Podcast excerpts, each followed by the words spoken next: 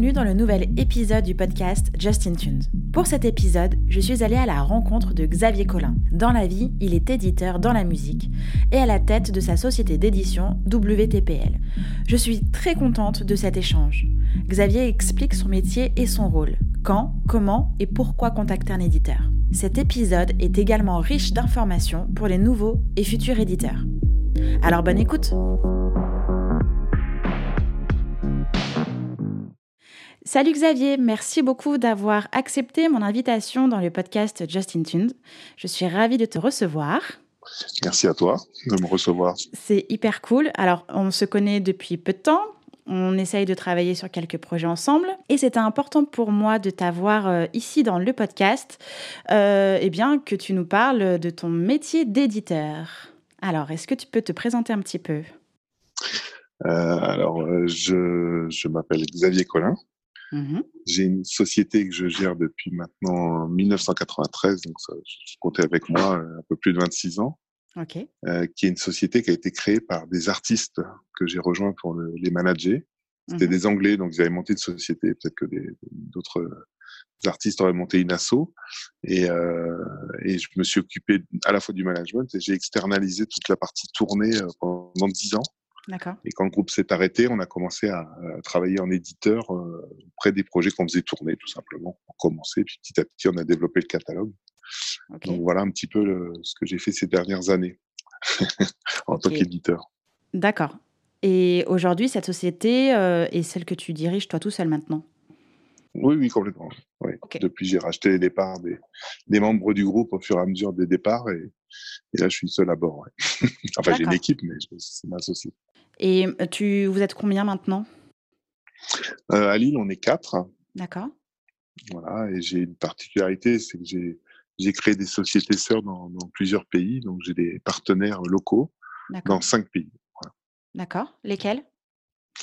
Euh, Canada, États-Unis, Angleterre, Allemagne et depuis l'année dernière le Japon. Ok, ça fait voilà. un paquet de monde. Ok. Oui, ça fait un réseau sympathique. J'imagine. Et du coup, donc, tu as dit que tu avais commencé donc, euh, dans la musique parce que tu travaillais avec un groupe euh, anglais. Euh, tu avais déjà eu une appétence dans le milieu musical. Pourquoi, pourquoi ce groupe-là euh, Qu'est-ce qui s'est passé? En fait, ouais, j'ai commencé un petit peu avant à organiser des concerts quand je suis arrivé à Lille pour mes études. Mmh voilà, j'ai monté une association en arrivant et je me suis associé, enfin, dans l'association, j'étais parti pour faire du théâtre et de la, de la vidéo, donc rien à voir au départ directement avec la musique. Ouais. Et puis, on a eu euh, deux, deux membres qui étaient musiciens, qui ont voulu organiser des concerts. et okay. fil en aiguille, c'est la musique qui a pris plus de place. Et euh, étant président de l'association, bah, je me suis impliqué assez vite euh, dans l'organisation, dans les choix d'artistes, dans, dans les montages de, de projets. On, a, on nous a donné une salle à gérer, à programmer donc ça a pris de la consistance, puis deux, une deuxième salle. On a fait de l'accompagnement de pratiques amateurs en parallèle, enfin, etc. Ça a pris beaucoup de place. Moi, je, à côté, j'ai, en poursuivant mes études, j'ai continué à faire de la radio, parce que je faisais de la radio. D'accord. J'étais journaliste radio et ben voilà, c'était assez compatible. J'ai créé une émission euh, pour parler de musique, pour interviewer des groupes que je, je, voyais en concert. Donc tout ça était assez complet euh, dans le paysage et ça me Absolument. permettait de rencontrer des gens de tous les horizons et de, et de comprendre un peu cet écosystème ou en tout cas les gens qui le composaient. Mmh et, euh, et après, quand j'ai, oui, on a, j'ai rencontré les Barking Dogs comme ça, en fait, on, organise, on, on, nous a donné une salle qui était en périphérie de l'île. À 20h, il n'y avait plus de bus. Donc, il fallait euh, trouver des solutions pour, pour inviter les gens à venir quand même. Pratique. Donc, l'idée d'un festival est vite, euh, est vite venue. Des gens de l'assaut m'ont parlé de plein de groupes, dont les Barking Dogs, qui sont venus jouer. D'accord. On a bien sympathisé, le groupe était sympa. Et puis, euh, la même année, on a, la, la mairie de Lille nous a confié l'organisation de, de, la ville, de la fête de la musique de toute la ville. D'accord. Avant, on le faisait dans 20 quartiers. Et euh, on cherchait des artistes grand public, euh, à, à, comment dire, à faire avec les groupes régionaux. Et on a pensé à ce groupe-là à nouveau, qui, qui, sont revenus à Lille pour nous. Et comme euh, comme on pouvait pas les payer, ben, il a fallu trouver d'autres dates. Euh, je me suis débrouillé. On a trouvé, comme c'était un lundi la fête de la musique, j'ai réussi à faire trois dates en plus dans les mairies alentours. Mmh. Et ils ont dormi à la maison, etc. Donc du coup, j'ai voilà, sympathisé. Et, euh, et voilà, je suis parti dans l'aventure quelques mois après. D'accord. Et quelles étaient les études que tu faisais en parallèle du coup? Éducateur spécialisé.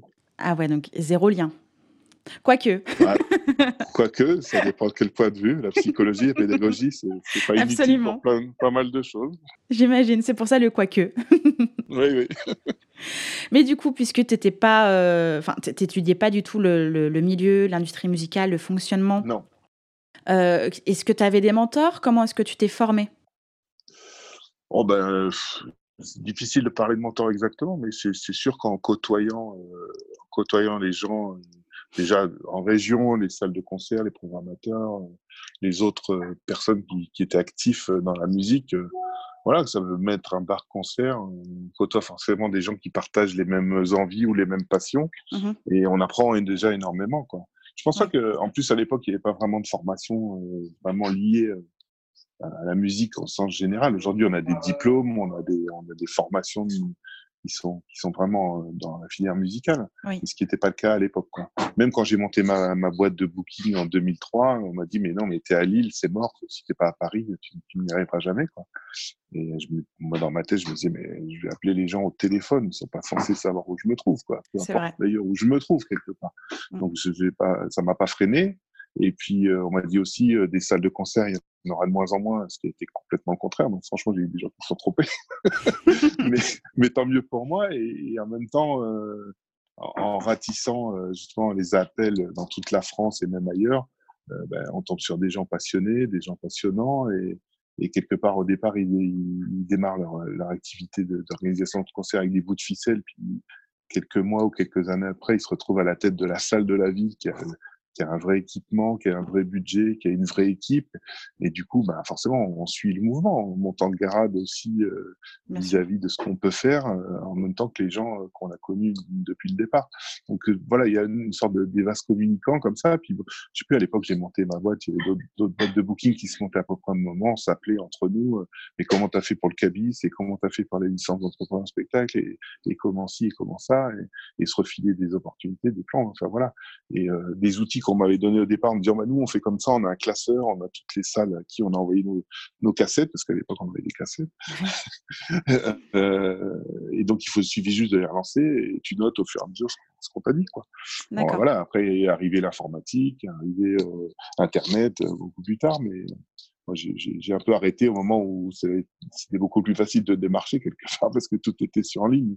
Oui. Mais euh, mais en même temps, euh, je pense que ça, ce qui n'a pas changé, c'est le rapport humain. Si on est en relation avec les gens, si on échange avec les gens, on, on sait déjà ce qu'ils veulent, ce qu'ils peuvent faire, et on mmh trouve des solutions ou pas tout de suite. C'est pas non plus des choses immédiates. Mais il y a un vrai échange qui se crée. Et c'est aussi comme ça qu'on apprend, je pense. Ça, Bien sûr. ça reste toujours une, un fil rouge. À aucun moment, tu t'es dit euh, dans, quoi, dans quoi je suis en train de m'embarquer, j'ai une asso, je monte une société. Euh, ça coulait de source. C'était, c'était non pas simple, parce que c'est pas simple de se lancer, de monter une entreprise et que ce soit vraiment euh, professionnel, professionnalisant, mais tu y allais tout seul en te faisant confiance, sans trop flipper? Ouais, non, sans trop flipper.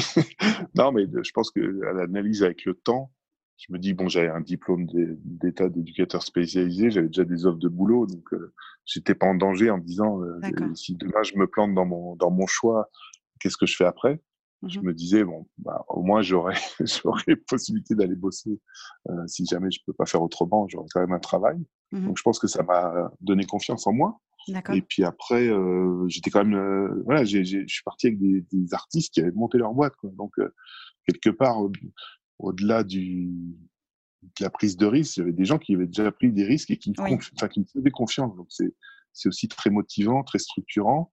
Euh, ils me donnaient les rênes de leur boutique, quoi, quelque part. C'était quand même assez, assez, incroyable. Euh, alors qu'on se connaissait pas depuis très très longtemps. Ils avaient juste senti peut-être un potentiel, ou en tout cas la relation humaine était bonne, et, et ils ont fait confiance. C'était plutôt chouette. Et mmh puis après, euh, non, après, je, ouais, j'avais jamais monté de société avant. Hein. Même si j'avais une asso, on avait 60 bénévoles et beaucoup d'activités. Malgré tout, euh, monter une société, c'était pas, c'était pas ce que j'avais déjà fait, quoi. Donc, euh, bah, j'ai fait une formation de création d'entreprise. Hein. J'ai démarré par le BABA. Mmh je me suis dit, bah, j'ai jamais fait de gestion ni de compta, donc il va falloir me former. Euh. Et puis, ben, ça, ces formations sont pas mal parce que ça permet aussi de structurer son projet. Mmh même si les gens connaissent pas notre activité, ils ont quand même le, sur la partie entreprise, en tout cas, des, des notions qu'on est obligé de, d'intégrer, quoi, d'analyser pour voir si on est dans le bon, bon cap ou, s'il faut rectifier des trucs, quoi. Bien sûr. Donc c'est super, c'est super structurant, voilà, et puis ça donne, ça continue à donner confiance en soi. Mmh voilà. Après, on le sait tous, la musique, il n'y a pas de recette. Hein. On peut pas dire demain, je vais choisir tel artiste et ça va être le carton de l'année. On n'en sait rien à l'avance. Après, euh, dans le parcours, euh, bon, j'avais déjà un artiste qui me faisait confiance, qui, tournait un petit peu, donc euh, mmh j'ai augmenté le nombre de concerts, le nombre de, de choses. J'ai, je les ai accompagnés sur quatre albums aussi, donc j'ai appris la production phonographique, j'ai appris les dépôts des œuvres à la SSM au départ, puis après réclamer les droits. Enfin, ben, c'est toujours de fil en aiguille, en fait. D'accord. Et, euh, et, dans les premiers artistes qu'on a, qu'on a eu dans le catalogue de, de, Booking, on a eu un très gros succès dès le départ. Donc, euh, ça nous a permis à la fois d'être connus très vite et en même temps de, de, se confronter tout de suite à des, à des grosses marques en face. Quoi. On travaille tout de suite avec des majors et des choses comme ça, tout en, en étant indé complètement. Quoi. Donc, c'était, c'était assez formateur également et assez euh, valorisant quelque part. Bien sûr c'est pas parce qu'on était débutant qu'on était nul, au contraire. Mmh on était fraîche, on était, on était frais. Encore usé, ça allait. les gens qui démarrent euh, quelque chose, je pense, sont toujours frais, quoi, parce qu'ils ils arrivent avec une partie d'utopie, quoi, et puis, euh, et puis, puis beaucoup d'énergie beaucoup d'envie, euh, beaucoup de. Voilà, moi, moi à l'époque, quand j'ai monté la boîte, j'avais deux artistes. Hein. je manageais un groupe qui était plus plus amateur que, que, que les Barking Dogs, mais, mais tu dis c'est cool, j'ai deux groupes, c'est bon, je vais vivre de, la, de ça avec deux artistes. Je me mettais le doigt dans l'œil, évidemment, mais, mais voilà, c'était ça le, le, punch du départ, c'est de dire ouais, c'est bon, j'ai deux artistes, je vais y aller. Et puis après, on, on apprend. Bien sûr. on apprend, on structure, voilà, on développe. En parlant d'apprentissage, est-ce que tu aurais en tête une de tes plus grosses erreurs En tout cas, tu dis, mais mince, pourquoi j'ai fait ça Pourquoi j'ai agi comme ça? Euh, Bonne question question, je ne sais pas. J'aurais fallu, fallu, me préparer un petit peu avant pour réfléchir. J'aurais dû t'envoyer un message. Alors, euh, réfléchis à la plus grosse erreur que tu aies pu faire, la plus grosse boulette de ton parcours. Euh, ouais, c'est des certains artistes que j'ai pas pris ou pas cru, euh, ou, enfin, c'est même pas ça, c'est plus des, des, projets auxquels je ne pensais pas être le bon partenaire, on va dire. D'accord. Je me suis, j'ai décliné en fait la, la, possibilité de travailler, puis derrière les, les artistes font un succès phénoménal. Et je me dis, tiens, c'est dommage, j'aurais pu. Et tu as un nom à citer? Oh, Dans les plus connus, il y avait Brigitte, par exemple. Ah oui. Le duo. Ouais, C'était le mari, le mari d'une d'entre elles qui me l'avait proposé en me disant Ouais, ma femme fait de la musique, tu veux pas regarder? Ah. J'avais écouté le truc, je dis Voilà, c'est je sais pas comment je vais embarquer dans l'histoire. J'ai préféré, préféré, décliner plutôt que de faire une bêtise, en fait. Et, peut-être que si j'étais parti, peut-être qu'elles n'auraient pas du tout eu la carrière qu'elles ont eue. Hein. Mmh euh, ça se trouve. Non, mais c'est faut, faut voir les deux. Oui, côtés. bien sûr. Mmh. On n'est pas forcément toujours la bonne personne pour un projet, surtout artistique. Quoi. Mmh. Voilà, l'osmose s'est fait à l'époque. J'ai trouvé le bon entourage, la bonne maison de disque, tout s'est bien passé. Tant mieux pour elle, quoi. Voilà. J'espère que c'est à l'inverse, c'est pas ça, c'est pas fait pour des gens qui accompagnent et qui n'ont pas eu mais mais euh, non, non, mais après, c'est une alchimie, je pense. Voilà. Mais c'est pas des boulets, enfin, c'est des choix. C'est comme une salle de concert. On a, on a tous ça dans l'histoire. Euh, celui qui a refusé Nirvana ou je sais pas quoi, euh, quelle boulette. Mais bon, on, le fait aussi avec ses, ses, choix, ses convictions à soi au moment où on les a. Hein. C'est facile de dire après.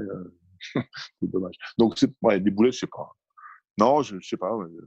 Peut-être des choses aussi plutôt tendance à être hyper transparent sur ce que je fais, en bien ou en mal. Hein. Mmh enfin, les choses qui se passent bien, les choses qui se passent mal. Et je me suis rendu compte que bon, les gens préfèrent entendre plutôt des, des, des bonnes nouvelles que des mauvaises.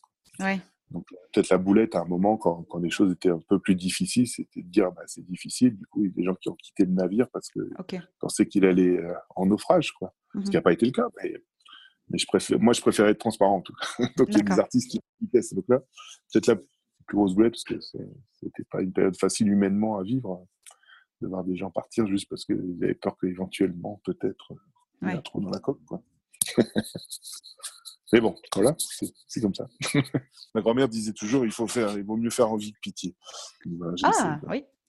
J'aime bien ce précepte. Oui, oui, oui. C'est simple et très clair. Exactement.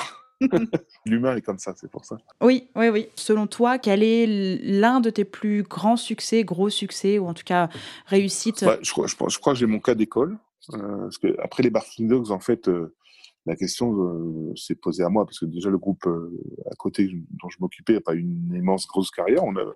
j'ai réussi à financer leur album, j'ai réussi à faire des dates, mais ça n'a pas été un succès public, on va dire, énorme. C'est un groupe de punk rock en même temps, donc pas forcément facile d'aller en radio, même si on a eu à l'époque un peu de trucs marrants.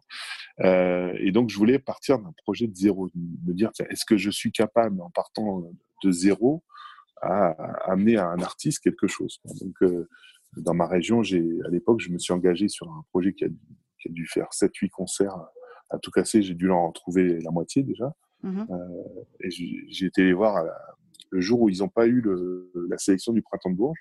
J'étais voir dans les loges, ils étaient déjà venus me voir pour me demander de m'occuper d'eux. Et j'aurais proposé mes services ce jour-là en disant, mais si vous êtes partant pour l'année prochaine pour jouer au Printemps de Bourges, alors venez dans mon bureau demain et je vous manage. c'est parti un peu comme ça. Et, euh, et, en fait, ça a été mon cas d'école parce que j'ai eu un peu. Alors, c'était leur premier projet, ils avaient une vingtaine d'années. C'était un projet techno, j'avais jamais fait de techno. Mm-hmm. C'était un peu les prodigies français de l'époque, ça s'appelait Useless. Euh, et j'ai eu tout ce qu'on, je pense, qu'on peut euh, espérer pour un projet, c'est-à-dire des financements régionaux, euh, de subventions, etc. Des financements nationaux, on a été, on a eu le, le FAIR, on a eu, on a signé en major, on a eu, enfin voilà, on a, je, je, pense que j'ai levé beaucoup, beaucoup d'argent. Ça n'a pas été un succès commercial derrière, mais le groupe a tourné pendant quatre ans dans, dans toute l'Europe. Euh, et ils ont vécu de ça. On a monté un studio. Ils habitaient à, à six dedans.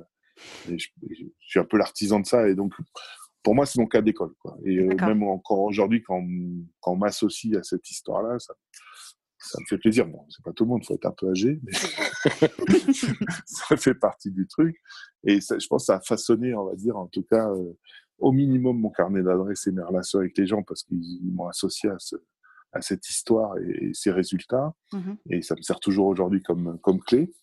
Mmh et puis après, en succès commercial, j'ai eu un succès en 2004 avec un artiste canadien, euh, Camaro. Mmh On était numéro un dans 17 pays avec son premier single. Donc, euh, forcément, euh, là, d'un point de vue image, c'était plutôt. c'est toujours, en tout cas, valorisant aussi. Bien sûr. Je sais pas si j'ai répondu à la question. Si, si, si. Bah, je t'ai demandé ta réussite selon toi, ta fierté. c'était très mmh clair. C'est très bien. J'aimerais savoir, parce que tu fais plein de choses, alors tu as eu un parcours euh, diversifié où tu as touché un peu à tout. Aujourd'hui, comment, comment se déroulent tes journées? Qu'est-ce que tu fais concrètement? Bonne question. Mmh. Euh, ça dépend quelle journée déjà. Euh, bon, déjà, quand je suis au bureau à Lille, je, je, travaille avec mon équipe sur les différents projets. De, on est engagé mmh en tant qu'éditeur dans la plupart des cas. Donc, on, nous, on est toujours quand même dans du développement de carrière d'un côté parce qu'on va prendre des jeunes artistes euh, ou des jeunes auteurs-compositeurs et on va essayer de trouver euh, des solutions pour que l'économie puisse rentrer euh, et leur permettre de continuer à faire ce qu'ils ont envie de faire. Mmh on a des projets plus aboutis ou plus plus en phase suivante où il faut entretenir tout ça, mmh développer aussi l'international. on travaille toujours sur tout ce qui est placement aussi, synchro. Depuis quelques temps, on a repris le chemin de, de faire de la coécriture et de monter des, des, des, sessions ou en tout cas de profiter d'opportunités. On peut se faire rencontrer des créateurs et susciter euh, des écritures et de, de, solliciter aussi des gens à nous contacter pour qu'on leur propose des, des, musiques ou des, des chansons. Mmh Donc ça, c'est un petit peu le, le fer de lance en ce moment. J'ai une journée depuis septembre à la SACEM, tous les mardis.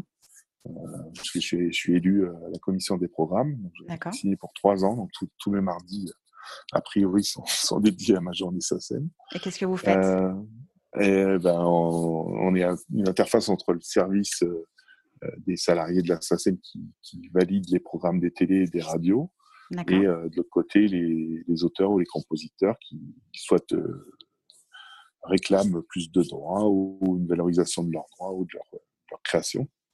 Donc on est un petit peu juge, juge de, on est trois auteurs, trois compositeurs, trois éditeurs à décider et à écouter. On peut écouter toutes les émissions.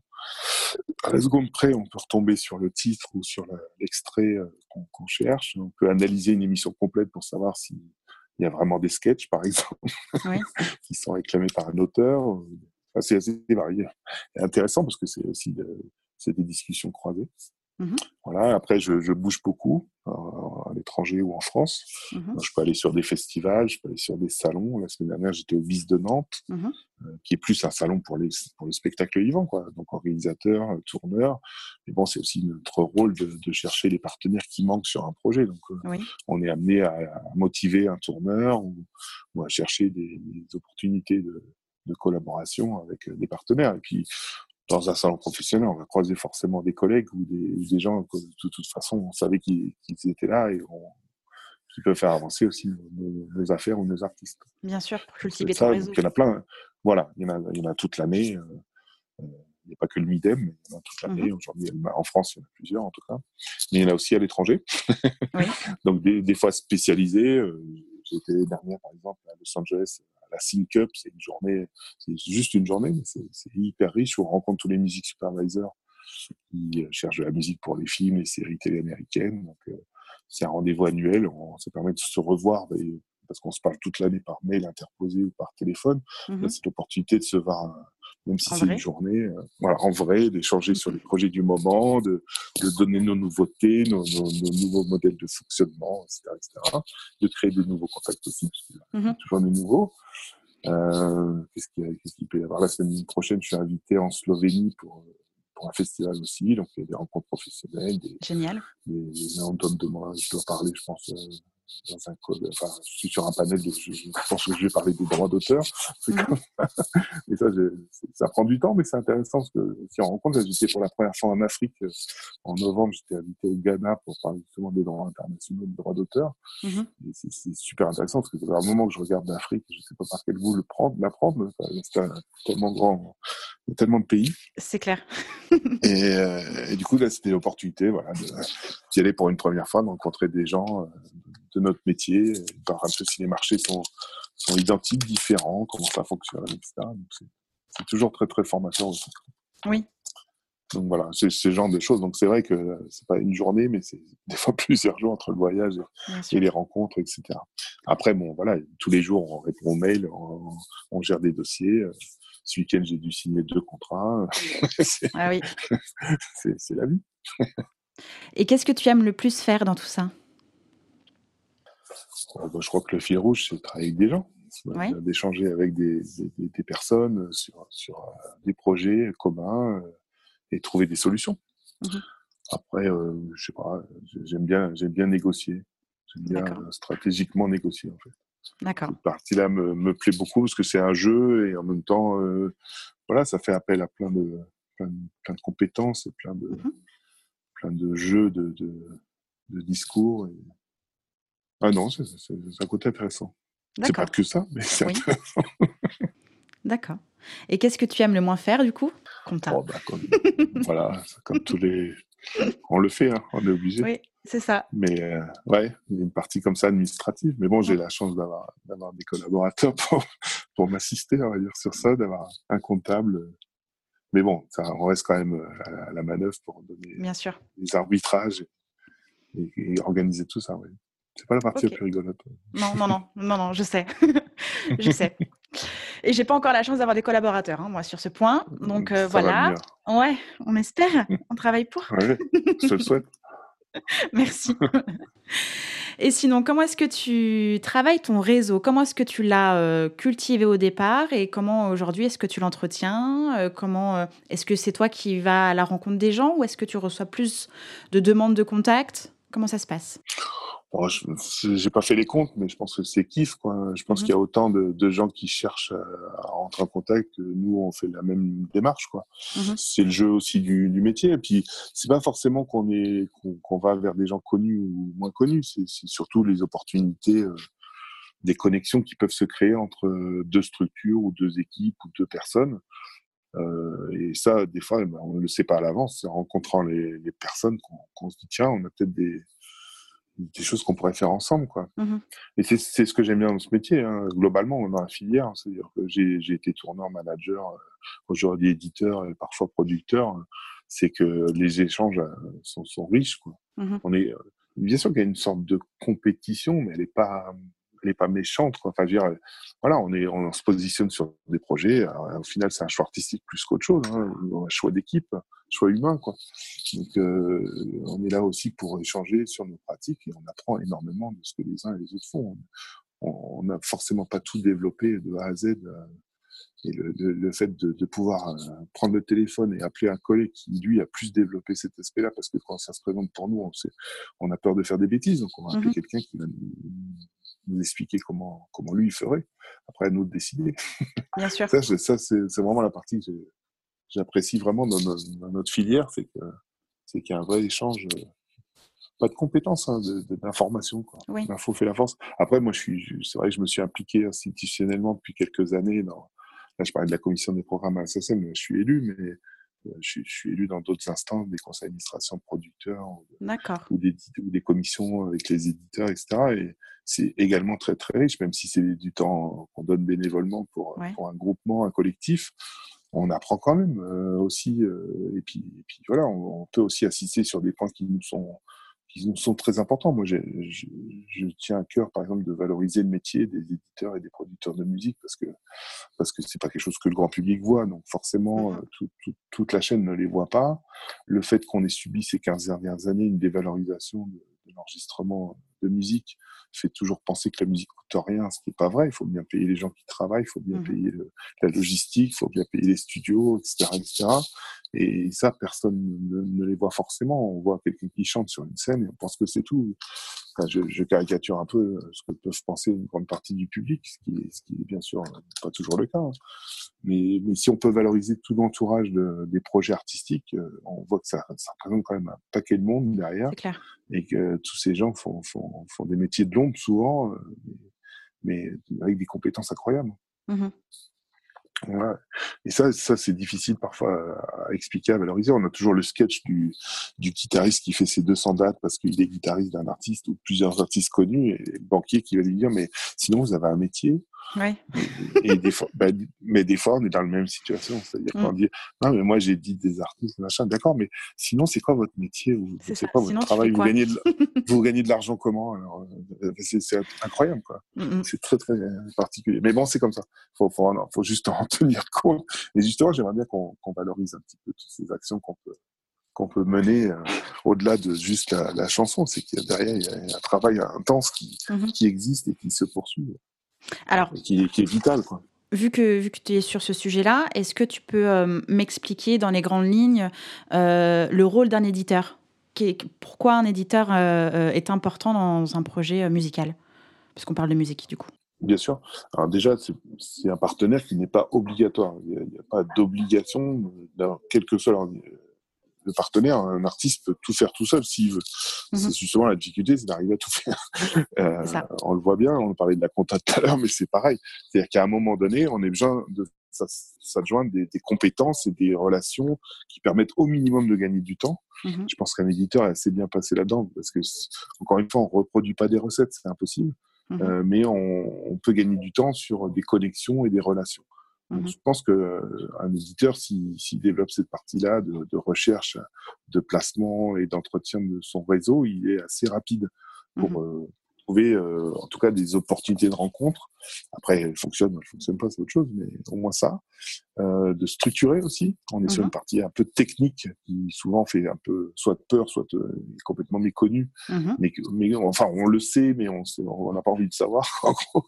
Ça. mais mais c'est toute une partie de le syndrome des œillères. C'est ça. euh, c'est un peu le traitement euh, des données. Euh, aujourd'hui, on parle plus facilement de métadonnées, des choses comme ça, mais ça a toujours été. Hein.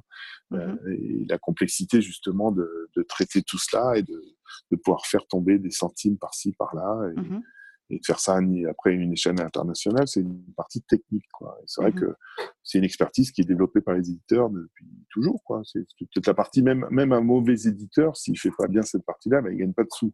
Donc euh, il est mort. Mmh. Donc euh, en règle générale, au minimum, l'éditeur fait bien la mine. Donc euh, après, c'est plus le, la transparence de son travail et le reporting, on va dire, de ce qu'il a fait, qui, qui, est parfois compliqué, mais c'est aussi une histoire de temps trouver la bonne manière de reporter euh, à ses auteurs et à ses partenaires euh, mmh n'est pas toujours évident. C'est du temps. Et puis après, euh, oui, c'est d'être créatif, je pense. Un peu comme un artiste, quoi. C'est trouver des idées nouvelles, un regard nouveau sur un projet. moi, j'ai toujours du mal à me sentir. je, je, je me sens pas d'ailleurs directeur artistique, par exemple, mmh mais, mais je veux bien donner mon avis. J'aime bien qu'on me le demande.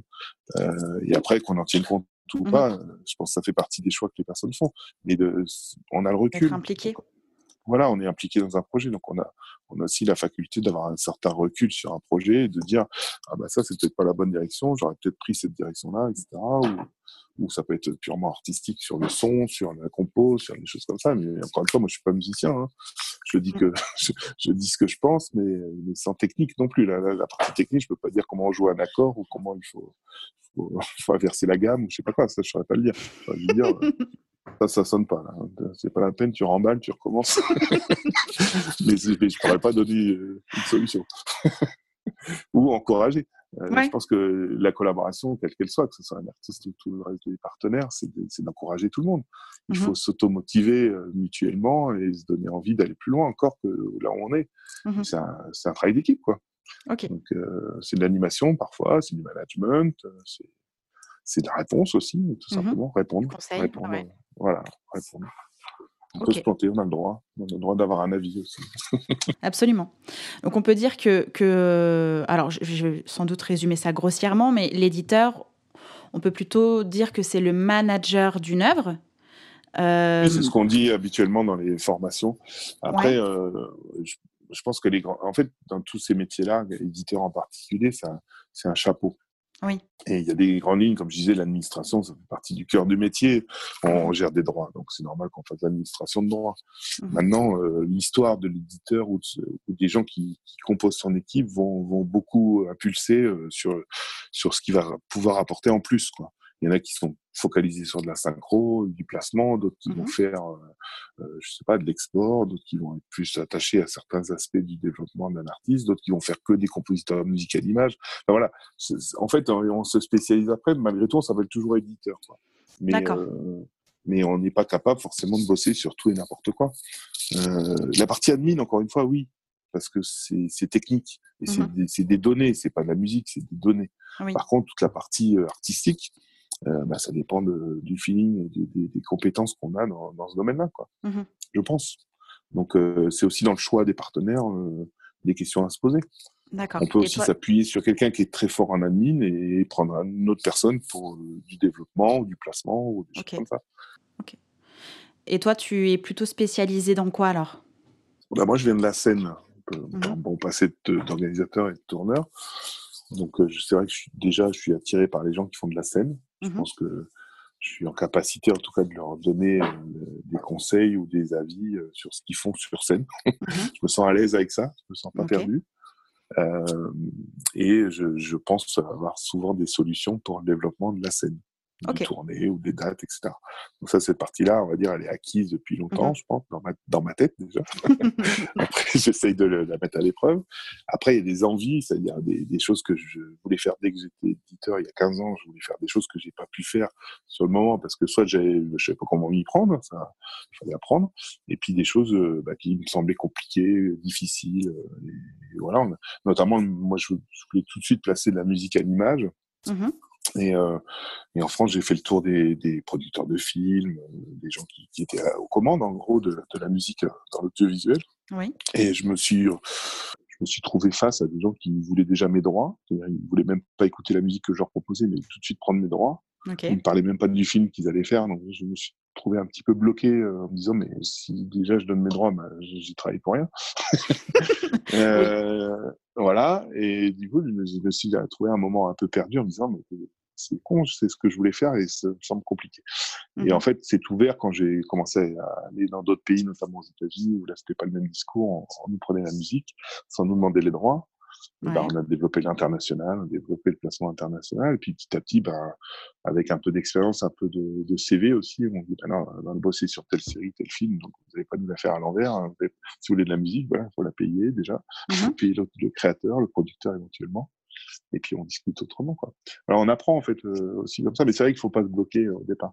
Notamment aussi, je voulais placer de la musique auprès d'interprètes, parce que je disais il y a il y a un cœur créatif, l'auteur, le compositeur, et, mmh et, après il y a un interprète qui veut des chansons. Mais bon, on est dans un pays où auteur, compositeur, interprète, c'est la base pour euh, réussir entre guillemets dans la tête des gens. Mmh euh, si quelqu'un n'écrit pas ses propres chansons, bah, c'est pas un vrai artiste.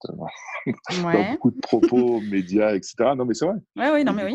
le public euh, se, se, marie beaucoup avec ça et pense qu'un artiste doit être complet. Ce qui c'est rien dire, un artiste complet en même temps. Euh, je pense que justement, la musique, c'est un travail d'équipe. Donc, euh, de toute mmh façon, que l'équipe, elle soit technique ou créative, c'est une équipe. Et tout le monde contribue à, à un niveau à la conception du projet et à la création et la réussite du projet. Et pourquoi pas, donc du coup, l'écriture. Donc à l'époque, ça me semblait pareil. Euh, encore une fois, hein, c'était euh, moi entièrement, dans le sens où avait pas encore les connexions, les contacts ou, le, ou même le propos pour arriver à mes fins. Mmh Et je me suis retrouvé face à des, des, des murs en fait qui ne s'ouvraient pas ou qui, où je n'y arrivais pas. J'avais, j'ai petit à petit laissé tomber ça, mais j'avais tout ça, ça dans la tête. Et comme je disais tout à l'heure, depuis ouais deux trois ans, on s'y, on s'y est remis tout, par accident au départ, parce qu'on a une opportunité, puis de fil en aiguille, puis voilà, ben, on construit le CV à nouveau sur cette base-là. On est proactif sur des sessions d'écriture. On en organise maintenant. Euh, à droite à gauche dans, dans, dans, plusieurs pays. On fait des collaborations avec d'autres éditeurs. Euh, moi, je, je, suis topique. Je pense qu'aujourd'hui, l'interprète et même le producteur de musique, il a besoin des auteurs-compositeurs et, mm-hmm. de, leur éditeur pour aller chercher la bonne chanson qui va leur faire du stream et de la vue et qui va vous permettre de démarrer une carrière ou, ou de l'entretenir. Donc, euh, on est, on a, on arrive un petit peu à ce qu'on avait connu, je sais même plus à quelle époque, j'étais pas né, mais on allait voir justement l'éditeur. Ah bonjour, j'ai une petite là, s'appelle Edith, elle cherche une chanson pour son prochain récital. Vous auriez pas ça dans vos cartons. ah bah machin, mets-toi au piano et toi tu nous un truc sur le bout de papier là. Mm. Et puis hop, t'as une chanson qui sort du truc et qui est prise par l'interprète, qui fait un carton derrière. C'est euh, un peu encore une fois idéaliste, mais mais j'y crois beaucoup aujourd'hui, euh, avec tout ce qu'on a pu dire sur euh, les avantages et les inconvénients de, l'Internet. Euh, ça ouvre quand même des opportunités mmh. de création internationale, de collaboration internationale qui nous apportent à des tas de choses. Tous les jours, on est sur des dossiers où on a du mariage de, de musiciens, de, de, créateurs, de compositeurs qui viennent de différents pays avec différentes influences artistiques. Et c'est gay, quoi. Mmh c'est plaisant. On fait jamais la même chose. Et surtout, on ne reproduit pas ce qui existe déjà. C'est bah, ça qui est fantastique. Hein. ouais, c'est ça. Donc voilà. Je ne sais pas si j'aurais encore une fois répondu bien Si, si, si c'est très bien. C'est très bien. Euh, comment est-ce que tu choisis ou non de travailler ou non avec un artiste créateur? Je pense qu'il y, a le potentiel artistique, c'est évident, parce que, mais au-delà du potentiel, c'est de savoir ce qu'on va pouvoir euh, aider, quoi. Sur, mmh sur quoi on va pouvoir aider? Est-ce qu'on comprend bien le projet? Est-ce qu'on est capable d'apporter quelque chose de plus? Parce que si c'est pour rien apporter, juste, juste être là, ça sert à rien.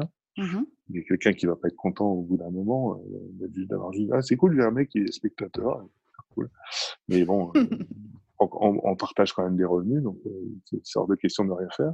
Mmh euh, donc je pense, voilà, au-delà du potentiel artistique, c'est le potentiel tout court.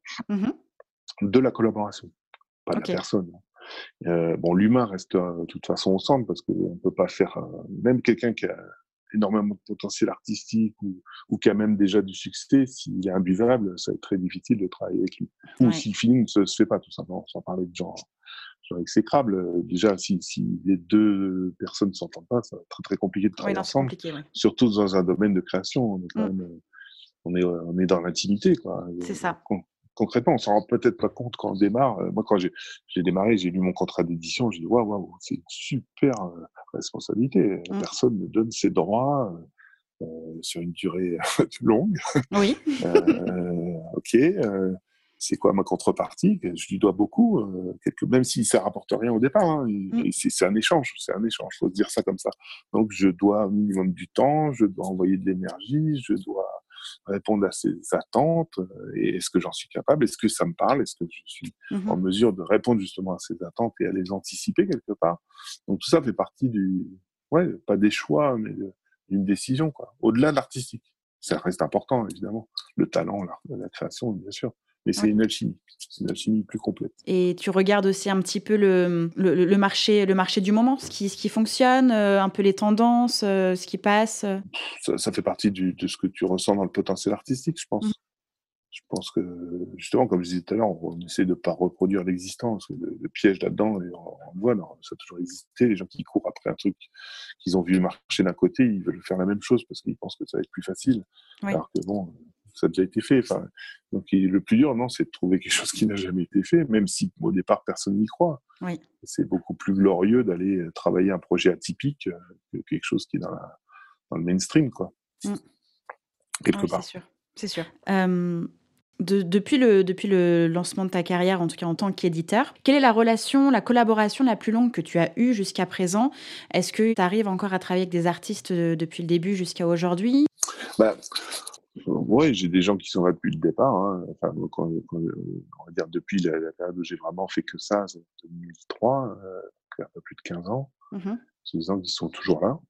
Et pourtant, je suis, je pense, dans, parmi les éditeurs, je suis un des rares à pas faire de contrat de préférence. C'est-à-dire, pour le côté technique et contractuel, un contrat de préférence, au-delà du contrat d'édition où on signe une œuvre et on partage les droits, mmh un contrat de préférence, c'est-à-dire qu'on engage l'auteur ou le compositeur sur une durée maximum de cinq ans. Alors, tout ce que la personne va créer sera forcément en édition chez moi. Oui. Pour ça, je le fais pas. Je, je, je, suis plus sur un fil humain, encore une fois, de, de confiance c'est bien sûr que j'ai eu des déconvenus, c'est-à-dire que les gens, dès qu'ils ont eu un succès, ils sont allés voir ailleurs. C'est Mhm. la vie. Ouais. Mais euh, je pense pas qu'un contrat aurait changé beaucoup. Euh, on aurait dû faire une procédure pour le casser ou je sais pas quoi. Mais ça aurait pas été non plus une partie de joie. Donc euh, il y a un côté un peu libre. Alors il y a un côté un peu aussi euh, dangereux des deux côtés. C'est-à-dire que là, moi j'ai eu des artistes qui m'ont dit non non moi je veux un contrat de préférence, je veux être sûr que tu sois là encore pendant cinq ans à mes côtés. euh, et si je te dis que je serai là, mais bon, si on se connaît pas encore assez bien, on peut douter, c'est normal. Euh, donc ça fait partie du jeu, mais mais voilà, dans la longueur, il y a quand même plus de gens qui sont restés que de gens qui sont partis. Après, il y a des gens qui partent et qui reviennent. hein. Oui. Ils ont été voir ailleurs, ils se sont dit, bon, en fait, euh, je crois que c'était mieux C'était pas si cool. voilà, c'est ça. C'était mieux avant. Ou, ou le pire, c'est, t'avais raison. Bon, ouais, c'est comme ça. Et là, ça va Tu t'as t'as pas trop. euh, alors, égo sans être trop péjorative, mais du coup, un artiste qui part et puis qui revient, euh, tu l'acceptes facilement tu, euh, Ça va? Ça, ça dépend comment ça s'est passé. Ouais. Oui, j'avoue. Si l'artiste est parti euh, du jour au lendemain en mode euh, de- fantôme, je m'en vais et puis tu me revois plus, puis dans cinq ans, euh, coucou. Ouais. Ouais. non, mais c'est, comme, enfin, je sais pas, c'est, de la justesse, quoi. Oui. est-ce que les gens sont justes ou pas? Moi, je, enfin, je comprends qu'on aille voir ailleurs, qu'on aille, enfin, voilà. Et puis, non, le, le pire, c'est de se faire abuser. Quoi. Les gens, des fois, ils- on leur vend la lune, tu as beau leur dire que la lune, c'est pas possible de l'acheter, et ils vont quand même y aller, quoi.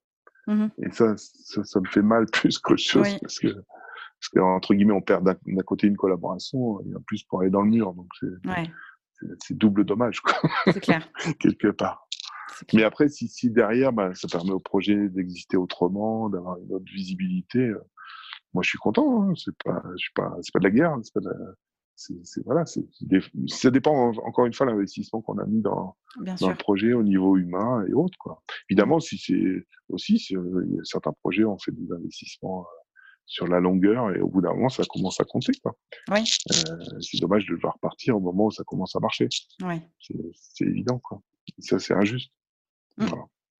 Oui, au-delà de les- l'investissement financier, il y a aussi l'investissement temps qui, je, pense, ça. a d'autant plus de valeur. Quoi. Enfin, moi, pour moi, le temps est bien plus précieux que l'argent, mais après, c'est mon point de vue. C'est ton Euh, point de vue. Tout le monde n'a pas le même point de vue. Ouais. Tout le monde ne le voit pas de la même façon. Mm. Euh, encore une fois, on est dans la musique, c'est moins dur que dans d'autres formes d'expression artistique. Mm. Les gens savent, euh, sont obligés de travailler en équipe. Donc, il il faut Ouais. qu'ils comptent sur leur équipe. Ils sont obligés de s'appuyer sur des gens en qui ils font confiance. Et, et pour côtoyer voilà, des gens euh, connus, c'est- c'est- plus on est connu, plus c'est compliqué de faire confiance. quoi. bien sûr. Parce qu'on n'a que des copains, quoi. Et, Ouais. euh, et donc euh, voilà, c'est précieux d'autant il faut le, faut bien faut bien le saisir dès le départ, je pense. Euh, Oui. En termes de conseils, voilà, c'est bien saisir voilà le partenaire en qui on fait confiance. À un moment donné, il faut faut le préserver, quoi. Bien sûr. Parce que s'il était là au départ, et s'il fait l'affaire entre guillemets, on peut toujours trouver mieux. hein. Mhm. Mais c'est comme quand on construit une équipe. Moi, je dis toujours quelles sont les forces et faiblesses de chacun. Oui. Parce que autant bien connaître ce qu'on sait très bien faire et ce qu'on sait très mal faire. Oui, et, bien et trouver euh, comment on remplit les cases euh, voilà, Et c'est pour ça que le rôle d'éditeur, producteur, label, manager, etc., ça, ça veut tout dire et rien dire. C'est si derrière, quelle est la personne, quelle est l'équipe qui fait le job et en quoi elle est bonne, en quoi elle n'est pas bonne. Bien sûr. Et, et c'est ce travail d'équipe, c'est cette coordination d'équipe qui, qui peut arriver, avec lequel peut arriver le succès parce qu'on a justement une, une complète, on se complète. Mmh Bien sûr. Euh, j'aimerais qu'on parle un peu d'un point de vue artiste, les artistes qui lancent leurs projets, qui se développent. Par exemple, la première question qui me vient, c'est je suis un artiste, j'ai des morceaux, mais j'ai encore euh, rien sorti. Comment est-ce que je protège euh, mes morceaux pour les faire écouter et essayer d'avoir des collaborateurs, etc. Puisque bah, je ne peux pas m'inscrire à la SACEM pour le moment. Qu'est-ce que je dois faire?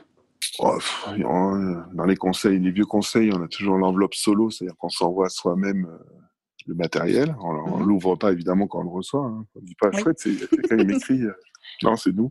Donc c'est une façon de, En fait, il faut prouver l'antériorité au cas où il y aurait euh, une copie ou une, utilisation de son contenu. Euh, voilà. Aujourd'hui, il y a aussi des procédés électroniques. Il y a quelques petits sites qui existent où on peut envoyer son son, son enregistrement, comment on appelle ça, marqué, je cherche le mot, enfin fingerprinté en anglais. C'est-à-dire qu'en gros, le fichier est, codé avec, euh, avec les informations et on peut le tracer. D'accord. Ça, ça coûte pas très très cher. Ok. Et ça permet de le protéger et en tout cas de le suivre. Alors c'est plus compliqué si on fait beaucoup de titres parce que c'est autant d'investissement. Bien sûr. Donc autant rapidement avoir. Après, bon, euh, aujourd'hui, euh, les conditions d'accès, par exemple, à la SACEM depuis l'année dernière sont vachement réduites pour un auteur-compositeur. Il faut un titre et il faut qu'il soit exploité. Donc, euh, ben, vous, le mettez, vous le mettez, vous achetez euh, éventuellement une distribution digitale, vous le mettez sur les plateformes, vous faites une copie écran et c'est bon. Hein. Ok. Voilà, vous êtes SACEM et après, ben, vous protégez tout à la SACEM. Et deux phases de protection à la SACEM, c'est-à-dire que vous n'êtes pas obligé de déposer le morceau définitif, vous pouvez mmh faire un dépôt provisoire qui permet soit d'inclure plus tard d'autres collaborations dans ce titre, ou en tout cas de, de pareil de, de, marquer le temps à l'époque où le, le, site a existé au début. D'accord. Voilà. Ok. Euh, je suis toujours un artiste, euh, j'ai mon projet, je le construis. À quel moment je peux aller solliciter euh, un éditeur et qu'est-ce que ça pourrait apporter dans mon projet? Alors, comme n'importe quel partenaire, déjà un conseil de base, c'est de se renseigner sur ce que fait tel ou tel partenaire. Donc un éditeur, que fait un éditeur, bien se renseigner dans les grandes lignes, hein, je ne parle pas mmh dans le détail, et après de se renseigner sur les gens vers qui on veut se tourner. Parce qu'envoyer des bouteilles à la mer euh, à l'aveuglette, euh, c'est pas très utile non plus. Mmh nous, on est une toute petite boîte, euh, on reçoit quand même des sollicitations tous les jours. Mmh et on est physiquement, c'est pas possible de tout écouter Bien sûr. dans la journée. Quoi. Donc, imaginons des boîtes plus importantes, forcément, ils sont hyper sollicités. Donc, il faut bien cibler à qui on, on en revient au mailing, en fait. Il faut pas faire de mailing. Il faut, il faut contacter directement les personnes, ou en tout cas se rapprocher de la personne qui peut qui peut faire passer des plats mmh et, euh, et, le voir comme des étapes aussi euh, dans, la, dans la démarche. Donc, euh, je pense que le premier angle, c'est de savoir à qui on s'adresse et de quelle manière on s'adresse à cette personne. D'accord. Et plutôt que d'envoyer au, un mailing au sens éditeur, ouais, au sens éditeur de, de la, du pays ou de la région, il faut peut-être en contacter trois et, et savoir exactement ce qu'on attend de lui et, et, lui expliquer rapidement le projet. Parce mmh qu'en en fait, le plus dur pour un professionnel, c'est d'arriver sur un projet et d'être le seul. Oui. Il, veut toujours, il préfère toujours être le deuxième. Mmh. Donc, donc là, on en déduit que le premier est dur à trouver. c'est ça. Mais c'est, mais c'est la réalité. Et, même si en arrivant deuxième, on n'aime pas être plusieurs. Mais bon, c'est, un, autre, un autre point de vue d'un, autre métier. Mais... et donc, historiquement, l'éditeur est souvent le premier. Euh, parce que voilà, on s'intéresse à l'œuvre, comme tu l'as dit tout à l'heure. On, s'intéresse d'abord au potentiel de l'écriture, et même si la chanson n'est pas terminée ou, le, ou, même il n'y a rien vraiment de concret actuel, il n'y a pas vraiment une chanson terminée ou pas de musique terminée, on sent s'il y a un potentiel ou s'il n'y en a pas. Et c'est justement le fruit de cette collaboration qui va peut-être permettre d'aller plus loin et de concrétiser quelque chose de, de, de plus abouti. Et euh, alors qu'une maison de disques va d'abord chercher euh, euh, surtout aujourd'hui, on cherche le titre qui va faire du stream euh, mmh ou, qui a déjà fait des vues. oui, c'est ça, la communauté, le nombre de vues, le nombre de. Oui, oui. C'est ça. Le manager, bah, il faut déjà qu'il ait un projet en ordre de marche parce que lui, il a un pourcentage de tous les revenus, mais s'il n'y a mmh. pas de revenus, comment il fait Pourcentage de zéro, c'est zéro. Hein. Voilà. Qu'est-ce qui reste comme partenaire? Le distributeur, il bah, faut déjà enregistrer, euh, etc. Donc voilà, normalement, l'éditeur est au début de l'action pour un auteur-compositeur, évidemment. Hein. Mmh Après, c'est autre chose. Oui. Mais, mais voilà, on est au début de l'histoire en théorie, mais il faut savoir ce qu'on attend de l'éditeur. Voilà. Clair sur ce qu'on attend. Je pense que plus on est clair sur ses objectifs, plus c'est facile de se positionner. si tu me dis exactement où tu veux aller, bah, je te dis si je peux y aller avec toi ou si je peux te faire aller plus vite là-bas ou pas du tout. Mmh Et personne ne perd de temps. Bien sûr. Toi étant éditeur indépendant, tu recevais quand même bah, des, demandes tous les jours. Pour les plus grosses sociétés d'édition, ça devait être un vrai raz-de-marée permanent. Il vaut mieux dans ces cas-là peut-être s'orienter vers un éditeur indépendant qu'une édition genre en major. Ouais, il n'y a pas de... Non, il n'y a pas de... Pas de règle, non, il n'y a pas de règle. Je pense qu'il faut trouver la bonne personne, euh, le bon interlocuteur avec qui on, va, pouvoir collaborer. Euh, mmh ça peut être une grosse boîte derrière ou une petite boîte, peu importe. C'est une histoire humaine d'abord. Euh, dans les majors, c'est sûr qu'il y a du personnel, donc mais en DA, ils sont pas si nombreux que ça. Il hein. faut, savoir qu'en France, il y, a, 200 salariés dans l'édition musicale, donc on n'est pas nombreux. Hein. Ah oui. Et euh, après, dans les éditeurs indépendants, bah, ils ne sont pas salariés. Ils sont gérants de leur boîte, ils ne sont pas salariés. Donc, c'est pour donner aussi euh, qu'on est quand même plus que 200. mais euh, mais c'est la réalité, quoi. Donc, non, on est hyper sollicité parce qu'on n'est pas nombreux non plus en face.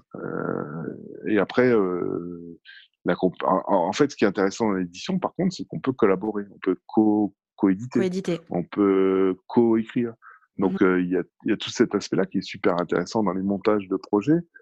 C'est qu'on peut, on peut entre guillemets partager pour aller plus loin, quoi. Bien sûr. Il vaut mieux un petit pourcentage de quelque chose qui marche qu'un gros pourcentage de rien. C'est ça. Euh, ça, c'est une phrase qu'on entend souvent. Maintenant, il faut, il faut partager à bon escient et avec des gens qui font vraiment avancer le schmilblick, quoi. Euh, et c'est pas forcément au démarrage de l'action, c'est peut-être à un moment donné où c'est nécessaire.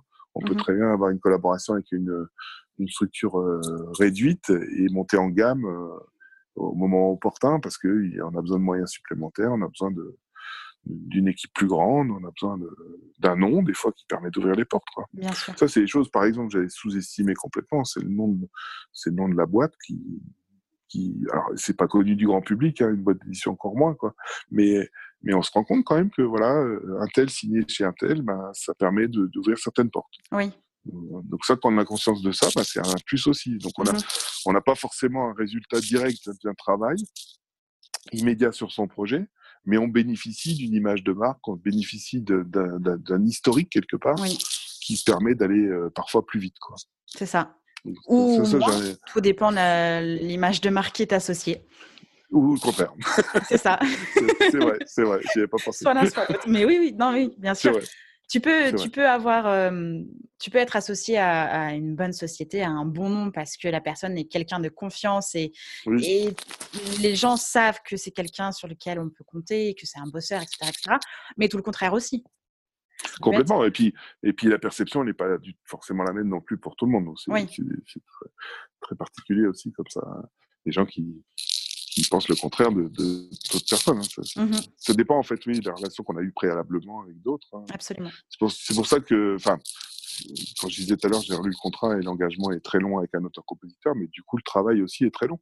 Mmh C'est-à-dire que quand on a des, des titres à, vie, on va dire ça comme ça, le travail il dure toute la vie de, sur le titre, dans la mesure du possible, évidemment, hein, mais euh, la responsabilité est toujours là.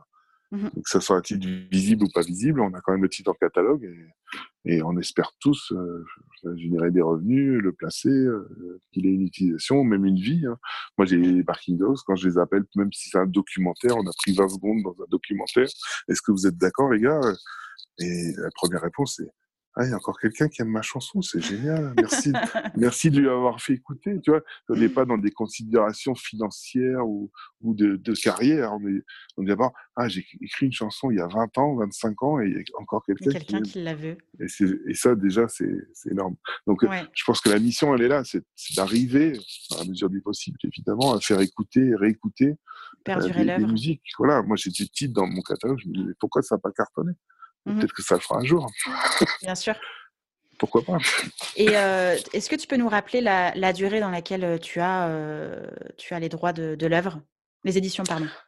Alors, moi, je, signe pour la durée de vie des droits d'auteur. Donc, en mmh France, on est à 70 ans après le décès du dernier auteur de l'œuvre. C'est long. Donc ça peut faire, ça peut faire long. Voilà. Mmh. Dans d'autres pays, c'est pas tout à fait le cas. Euh, et même dans les usages aussi, il y a des, usages différents. Il peut y avoir cette clause-là, mais elle n'est pas, elle pas systématique ou elle n'est pas d'usage. Il euh, faut savoir qu'il y a trois choses à négocier dans un contrat d'édition. À contrario, le contrat d'édition en France est le même quel que soit l'éditeur. D'accord. Donc, euh, il n'y a pas besoin de prendre un avocat, il y a juste à négocier trois choses qui sont le territoire. On n'est pas obligé de signer pour l'univers entier et la Lune. Mmh euh, on peut signer juste pour la Belgique ou Andorre. Mmh bon, on va pas trouver grand monde, mais possible.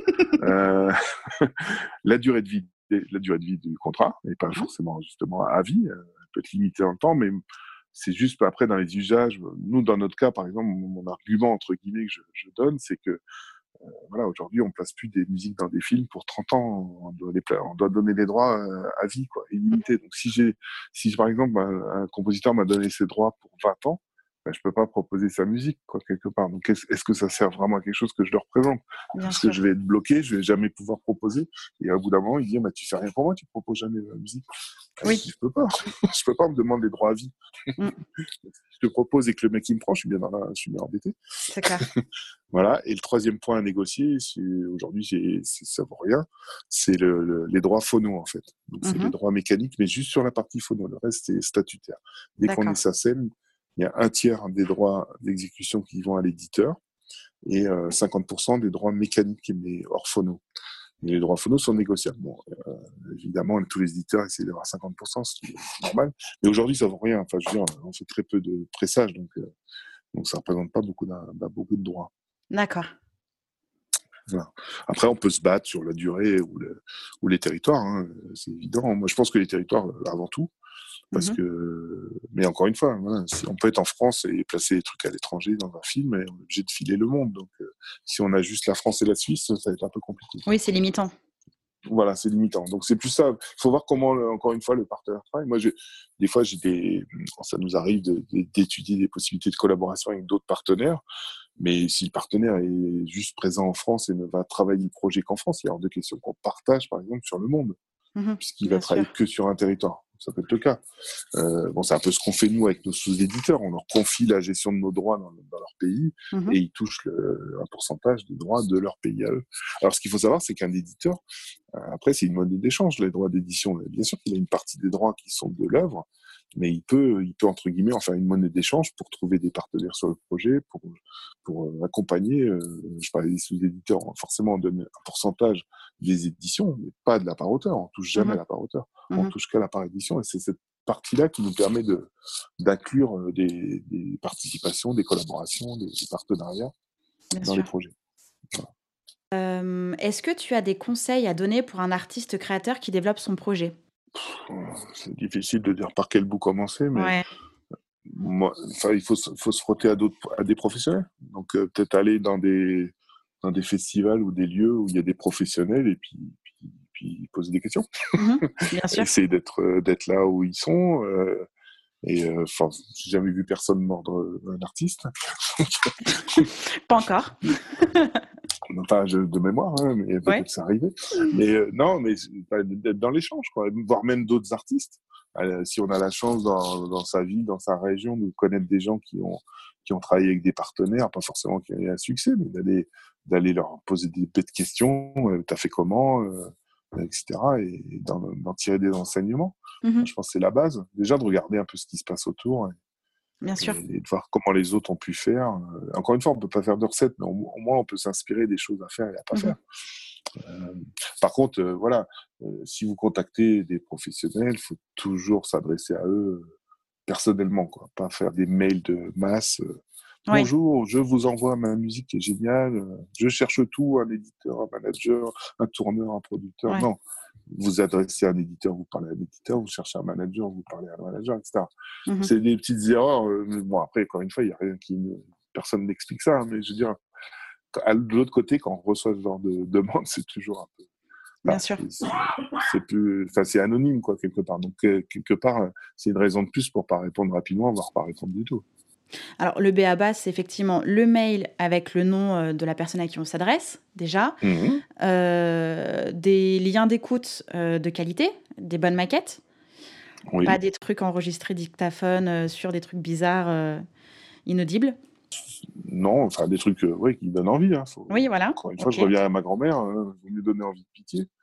C'est clair, encore. Donc, dans l'idéal d'un plus le démarchage et de qualité, euh, avec le matériel qu'on a, euh, si on a du visuel, du son, des trucs, évidemment, on, j'entends ce qu'on va me dire. mais tu as dit tout à l'heure que c'était pas grave si c'était pas terminé, mais oui, mais si on a le, si on a aujourd'hui avec les home studios, avec les opportunités mm-hmm. qu'on a aussi localement, des fois, d'enregistrer ou d'être accompagné, il y a quand même en région, en France en tout cas, on est aidé. Quoi. On a mmh énormément de choses en région qui permettent d'enregistrer euh, à moindre frais, euh, d'être accompagné par une salle, euh, par des professionnels locaux qui font leur part du truc, qui ne sont pas connectés au marché, mais qui peuvent permettre de faire une maquette dans d'autres conditions, mmh qui permettent de faire, je sais pas, du visuel, une vidéo.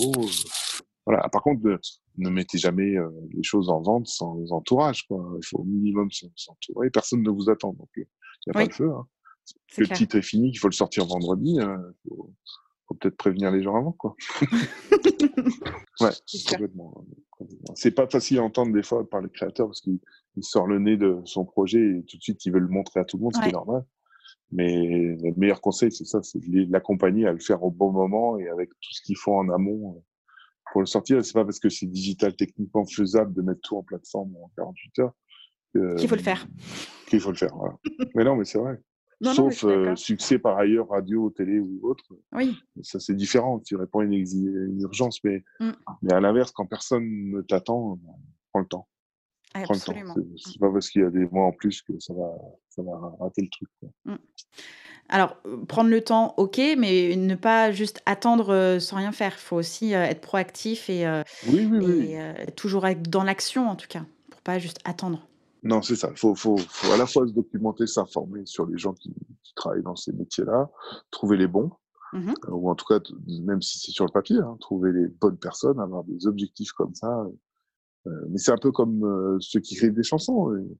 C'est difficile de conseiller en fait à quelqu'un qui écrit des chansons parce que parce que soit il fait plein de chansons et après on essaye de les placer auprès d'un interprète, ou est-ce qu'on écrit sur mesure sur un interprète qui veut ce qu'il veut, qui ici ce qu'il veut, pardon. Oui. Voilà, c'est, moi je dirais c'est les deux. Parce mmh. que autant il faut écrire et composer euh, régulièrement pour s'entraîner, pour trouver des idées, pour machin, ce sera toujours un, un terreau intéressant le jour où il faudra écrire sur mesure. Euh, et en même temps, il faut toujours aussi avoir quelque chose à faire écouter pour montrer ce qu'on sait faire. Ça. Donc, euh, alors, euh, pareil, bon, c'est des anecdotes. Hein, je, je, suis désolé pour ceux, ceux qui se sentent visés, mais mais on reçoit des fois des, des alors je vous envoie ma, ma, musique ou ma chanson. Alors c'est plus du tout ce que je fais. Hein, mais, ah, oui. Bah alors, on l'envoie pas. Qu'est-ce que tu fais alors Voilà, c'est ça. c'est drôle, quoi, le regard des fois que les gens sur leur propre travail. Ouais c'est marrant. Quoi. Après, euh, bien sûr qu'on espère tous avoir du potentiel dans son clip et trouver la personne qui va développer les choses. Quoi. Mmh mais, euh, voilà, mais il faut tout tenter. Je pense qu'il ne faut, faut pas lâcher l'affaire quand on sent bah, c'est notre truc à nous. Il euh, faut y aller. faut pas hésiter. Et donc, dans ce fameux mail de prospection ciblée et efficace, surtout bien pitcher, donner envie et pas faire un mail de trois, trois pages parce que, encore une fois, il est question de temps. Pensez à la personne en face complètement. Et puis d'ordre, euh, un tourneur, euh, bien sûr que ça fait manger, entre guillemets, si on vise l'intermittence, mais, mais en même temps, il ne pourra pas vendre de date s'il n'y a pas de visibilité du projet. Hein. Oui personne qui va lui prendre une date, ou alors c'est un gros producteur qui, a des, qui cherche à tous les jours des premières parties pour ses têtes d'affiche et qui râle, qui râle, mais je pense pas. Hein, en général, ça marche tout seul. Donc euh, voilà, il faut, faut, déjà créer l'environnement qui donne envie, comme tu dis. Mmh euh, c'est pour ça que je disais le son, bien sûr, le visuel. Ça peut être de la photo, hein, des trucs simples, mais ou un logo ou quelque chose qui, qui permette de, de comprendre le projet très rapidement, ouais, d'identifier, de se rappeler. Et puis après, voilà, ça, j'ai une anecdote aussi sur un artiste avec qui on a fini par travailler, mais euh, il, m'avait envoyé. J'ai pas fait le lien tout de suite entre la personne avec qui j'ai voulu signer et le, premier démo, parce qu'entre temps il s'était passé plus d'un an. Mmh mais quand je l'ai signé, il me dit Tu sais que j'étais très très en colère contre toi quand je t'ai envoyé mon premier titre. Je dis ah bon, tu m'as envoyé un titre, oui, euh, mais tu as, trouvé ça pas bien, tu m'as renvoyé chez moi en me disant travail, euh, réécrit tes, textes, c'est pourri, euh, enfin, je sais plus ce que j'ai dit, ben, bref. Et, euh, et, en fait, il me dit, il me dit, mais en fait, merci. Hein. Merci, ça m'a poussé à, à, me. À au début, j'étais très, très, très en colère, très, très énervé contre toi. Je t'ai détesté, etc. Puis en fin de compte, euh, je me suis mis au travail. Et en fin de compte, voilà, on travaille ensemble aujourd'hui. Et voilà, je pense qu'il faut jamais lâcher le truc. C'est pas parce qu'on a eu un nom aussi en face, et quand on a eu un nom, c'est qu'on a eu une réponse. Mmh souvent, c'est ça aussi qui m'étonne. Moi, j'ai souvent, malheureusement ou pas, ça dépend le point de vue, j'ai dit non à beaucoup de gens. Mais quand des fois, je recroise des gens à qui j'ai dit non et qui me disent merci d'avoir répondu, je me dis que tout le monde ne répond pas. Quoi. Oui. Mais moi, le premier, hein, je mets des fois énormément de temps à répondre. Hein. c'est, voilà, on a une charge de boulot, on est quand même des petites structures, on a, on a du boulot en voiture, en voilà, et des priorités, ou des mauvaises choses aussi qui tournent dessus, ou des bonnes choses. Hein. Un mmh succès, c'est énormément de temps. Hein. Bah Comme on en dit, ça, ça, prend énormément son temps, parce qu'on doit être hyper disponible, il prend au charbon, et du coup, euh, c'est un tourbillon. Quoi. Ouais. Euh, et des fois, ouais, euh, c'est on tient ses engagements, mais des fois avec un peu de délai. Oui. c'est compréhensible. Après, oui, voilà. Enfin, c'est. Bah, euh compréhensible par toi parce que tu connais un peu les choses, mais, mais des fois, je me suis déjà fait pas engueuler, c'est pas le mot, mais des fois, tu as, des retours de mail ou même au téléphone, les gens me disent c'est votre boulot d'écouter de la musique. Bah, oui, de la musique des gens que, avec qui je travaille, quoi, pas ceux que, qui je travaille pas au départ. même si peut-être on travaille ensemble, mais voilà, c'est pas mon job, je suis pas payé mmh. pour ça. Je, je, travaille d'abord pour les gens qui font confiance et, et, euh, et, auxquels je dois un rendu immédiat parce que c'est la collaboration qui veut ça. Mmh. La personne qui, qui j'ai envoyé faire des maquettes, bah, si je lui écoute pas ses maquettes, il, bah, il va pas comprendre. Bien sûr. C'est évident. Est-ce que tu as des conseils pour une personne qui souhaite devenir éditeur? Lancez-vous. il y en a trop là déjà. euh, bah, en fait, on, a, on en accompagne certains euh, parce que j'ai accepté de faire la gestion éditoriale. Donc, euh, je les conseille pas comment devenir. Enfin, j'arrive après la phase où ils ont décidé de devenir. D'accord. Euh, maintenant, ils se rendent pas toujours compte justement de, des implications et de ce que ça représente parce que c'est un vrai métier. Et il faut pas faire ça en dilettante. Quoi. Il faut vraiment être dessus parce que un éditeur qui travaille pas, euh, oui, s'il y a un truc qui marche tout seul, pourquoi pas, il y a des droits. Mais s'il bouge pas, il se passera rien. Quoi. Bien sûr. Donc, euh, il faut être prêt. En fait, c'est les mêmes risques qu'un artiste. C'est-à-dire qu'un artiste, s'il lâche tout pour faire que son métier d'artiste, mmh et ben, que même un autre professionnel, un manager, etc., il y a un moment, il fait le même choix. quoi. C'est son métier, ses revenus viennent de là. Donc, euh, il faut qu'il se bouge les fesses. Donc, il faut être prêt à ça, je pense. C'est des questions à se poser au départ. Donc, euh, voilà, il faut, comme quelqu'un qui s'investit dans, dans, un nouveau projet sans forcément des revenus qui vont tomber tout de suite, ben, il faut prévoir, il faut mmh. prévoir euh, le moment où ça va tomber justement, et en attendant, mais ben, il faut, faut, avoir un petit peut-être un peu d'avance, ou avoir des solutions, des plans B en complément. Donc, voilà. Mais après, euh, il faut avoir une vision. Je pense qu'il mmh faut une vision euh, éditoriale, c'est-à-dire savoir quelle ligne éditoriale on construit, quel catalogue on va avoir, qu'est-ce qu'on veut représenter comme projet. et dans quelle direction on veut travailler, développer ces, ces, ces contenus. quoi. Mmh Est-ce qu'on est plus musique à l'image, la synchro, la musique pour d'autres l'accompagnement de projet. Euh, voilà, c'est se poser les bonnes questions. D'accord. Et puis, et puis rencontrer d'autres éditeurs et leur poser des questions, voir se faire accompagner. C'est ça qui est chouette aussi, c'est que justement, je parlais de gestion, mais c'est un peu ça, dire contre un pourcentage sur ses futurs revenus, on peut avoir une collaboration avec un autre éditeur plus aguerri, plus expérimenté, éventuellement euh, staffé avec, euh, avec ce qu'il faut comme, comme équipe et comme conseil pour faire avancer le projet. Quoi. Mmh c'est chouette aussi. Le réseau. Ouais, qu'on s'en fait en fait? Qu'est-ce qu'on est? On est quoi? D'abord directeur artistique? Est-ce qu'on est euh, développeur? Est-ce qu'on est, euh, euh, je sais pas moi, commercial? Mmh Voilà. Et donc tout le reste, quand on démarre, on n'est pas forcément nombreux. On est peut-être même que tout seul. Donc toute la partie qu'on ne sait pas faire, allons trouver un autre éditeur qui sait le faire bien. Et moi, je vais développer ce que je sais faire, et l'autre personne viendra m'appuyer sur ce que je, sais moins faire ou pas faire du tout. Mmh ça, je gagne du temps. Bien sûr même si je partage, je gagne du temps. Ok. Est-ce que tu as des choses à rajouter? Je pense qu'on a déjà bien discuté. Je ne sais pas si on a intéressé les gens jusque-là. je pense que si. Je pense que si, parce que le, le, métier d'éditeur est, comme tu le disais, euh, dans l'ombre et souvent méconnu euh, du grand public et, et, des artistes euh, globalement. Donc je pense que je pense qu'il va y avoir du monde sur cet épisode, en tout cas jusqu'à la fin. Du monde, je ne sais pas, mais jusqu'à la fin, oui. D'accord, très bien. Bah, merci. Euh, merci beaucoup pour ton temps. Euh, merci beaucoup pour euh, tes réponses. Merci beaucoup et à bientôt. À bientôt Xavier, merci beaucoup. Au revoir. Salut. J'espère que cet épisode vous a plu. N'hésitez pas à partager le podcast à une personne qui souhaite se lancer dans l'industrie musicale. Si vous aimez le podcast et son contenu et que vous souhaitez me soutenir, rien de plus simple. Il suffit de commenter, de mettre des pouces en l'air, de me donner des étoiles sur Apple Podcast, de suivre les réseaux sociaux du podcast et de vous y abonner sur Facebook, Instagram et Twitter au nom de Justin Tuned. Si vous avez des questions, si vous avez des idées pour les prochains épisodes, n'hésitez pas à me laisser votre message en ou alors directement sur l'adresse mail hello@justintunes.com. Merci d'avoir pris le temps de m'écouter et à très vite pour le prochain épisode du podcast Justin Tunes.